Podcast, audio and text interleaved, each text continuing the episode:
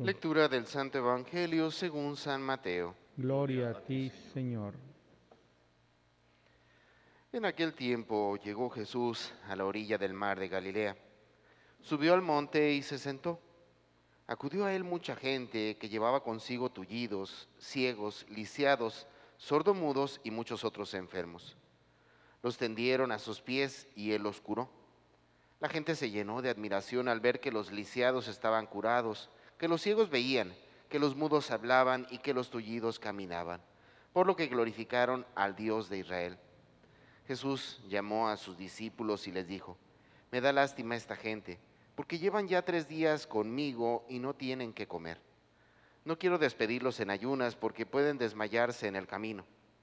Los discípulos le preguntaron, ¿dónde vamos a conseguir en este lugar despoblado panes suficientes para saciar a tal muchedumbre?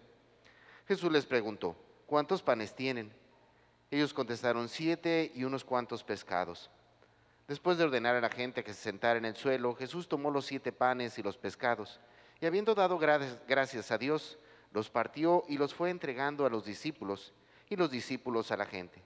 Todos comieron hasta saciarse y llenaron siete canastos con los pedazos, pedazos que habían sobrado. Bueno, hermanos, uno de los elementos esenciales de todo ser vivo sabemos que es la alimentación. A tal grado que la misma, eh, eh, la búsqueda del alimento, pues ha generado grandes guerras, grandes transformaciones, grandes luchas a lo largo de toda la historia, ¿verdad? cuántos levantamientos de pueblos contra otros hemos visto precisamente a causa de la falta de comida. O incluso levantamientos contra a veces autoridades que sojuzgan al mismo pueblo y no le dan lo que necesitan para vivir. En ese sentido entendemos que así como el ámbito del alimento, hay otros, eh, diríamos, elementos esenciales de la vida del ser vivo. Lo más curioso es de que este elemento esencial no solamente adquiere una dimensión material, sino que incluso bien podríamos hablar de que tiene una dimensión cultural sagrada.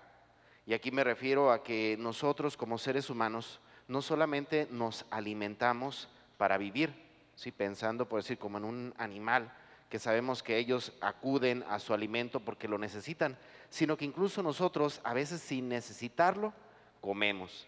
Y no me refiero aquí al ámbito de la gula, sino al ámbito de la celebración. ¿Cuántas veces nos organizamos para tener una fiesta, para tener un banquete. Y lo que nos mueve no es el hambre, sino el deseo de que de estar juntos, el deseo de celebrar, el deseo de manifestar por medio de un banquete la fraternidad, el amor y la comunión.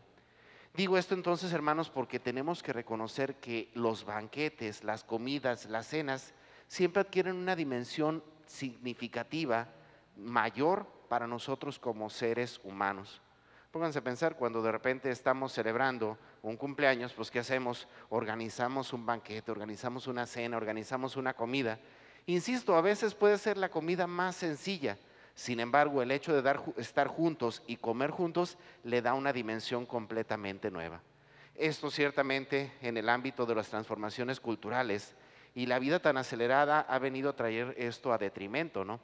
¿Cuántas veces ahora para nosotros como familias que acostumbramos reunirnos para comer, para compartir el pan, vivimos tan a las carreras que ya no tenemos tiempo de compartir el pan. Ustedes véanlos en sus casas, a veces cada quien come por su lado, ¿verdad? Unos comen una hora, otros comen a otra. Y bueno, es verdad, saciamos el hambre material, pero el hambre espiritual, el hambre de comunión, el hambre de fraternidad, muchas veces la dejamos de lado, la descuidamos. Bueno, digo esto porque recordemos que en este tiempo de Adviento, algo fundamental en nosotros será precisamente suscitar el hambre. Recordemos que el tiempo de Adviento tiene una cierta significación también penitencial. Y aquí en el fondo es comenzar a desear o a, generar esa hambre para poder disfrutar verdaderamente del encuentro, del banquete que será Cristo. En pocas palabras, hermanos, es comenzar a ensanchar ese corazón o en ese corazón el deseo de Dios. Por ello, si nos fijamos bien, uno de los personajes que nos acompañará a lo largo de este tiempo de Adviento y que nos ayudará a ir generando ese deseo de Dios, esa hambre, será precisamente el profeta Isaías. Más aún si contemplaron el día de hoy la primera lectura, utiliza este mismo lenguaje, ¿verdad? Cómo Dios generará verdaderamente un gran banquete, un gran banquete que saciará toda nuestra hambre, un gran banquete lleno de manjares sustanciosos y ricos. Es ahí entonces donde nosotros podríamos de alguna otra manera ir imaginando, ir visualizando ese deseo de Dios para suscitar en nosotros un mayor o una mayor búsqueda de Él. Y es ahí donde podemos entender la importancia que tiene para nosotros como cristianos. Para muchos de nosotros a veces vivimos tan a las carreras que soy sincero, a veces ni siquiera sabemos en qué día vivimos, ¿verdad? Me llamó la atención porque ahorita en la mañana este, me desperté, estaba viendo algunos detalles pendientes y dije, pues si ya es día primero, ¿verdad? Ya es diciembre. O sea, como que de repente vamos caminando, pero perdemos de vista que ya todo está aquí a la puerta, ¿no? O sea, son 12, iniciamos el docenario de la Virgen de Guadalupe, y después vienen las posadas, y después viene la fiesta de Navidad, y después viene el año nuevo, y se acabó el año. O sea, insisto, hermanos, vivimos tan a las carreras que pareciera ser que no tenemos tiempo para sentarnos y disfrutar del banquete. Y digo esto porque se fijan, incluso el mismo Evangelio del día de hoy hace énfasis en esa realidad. Escuchamos que hoy la multiplicación de los panes. Y vean qué significativo. Jesús ha estado durante prácticamente tres días anunciando el Evangelio, predicando, dándole la vista a los ciegos, curando a los enfermos, de tal manera que Jesús ha estado haciendo grandes prodigios y milagros para con la gente en medio de su dolor, de sus sufrimientos. ¿Y cómo concluye este caminar? Con un banquete a pesar de que no tienen nada para comer, la gracia, la providencia de Dios da lo que necesitan para que verdaderamente ese encuentro que tienen todos tenga una significación mayor.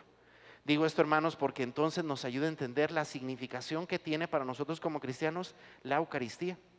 A veces nosotros dejamos o hacemos de lado esta realidad y dejamos de percibir la importancia que debe tener para nosotros como cristianos, así como celebramos en un banquete, también celebrar nuestra fe con un banquete que es la Eucaristía. Por ello, hermanos, pues los invito, ahora que hemos entrado ya en esta recta final del año, ahora que hemos entrado en esta recta final de nuestro caminar, pues bueno, que sea precisamente la Eucaristía la que se convierte en el alimento y en la fortaleza que necesitamos, pero no solamente en alimento y fortaleza, sino que también la que nos ayude a celebrar todos los dones que Dios nos ha concedido a lo largo de este año. Pocas palabras, hermanos, creo que tenemos bastantes cosas de qué agradecerle a Dios, buenas y malas, pero que al final de cuentas ellas son las que nos han configurado, las que nos han llevado hasta donde estamos en estos momentos y la que de alguna manera nos permite reunirnos como familia para celebrar por medio de este banquete la vida en el Señor.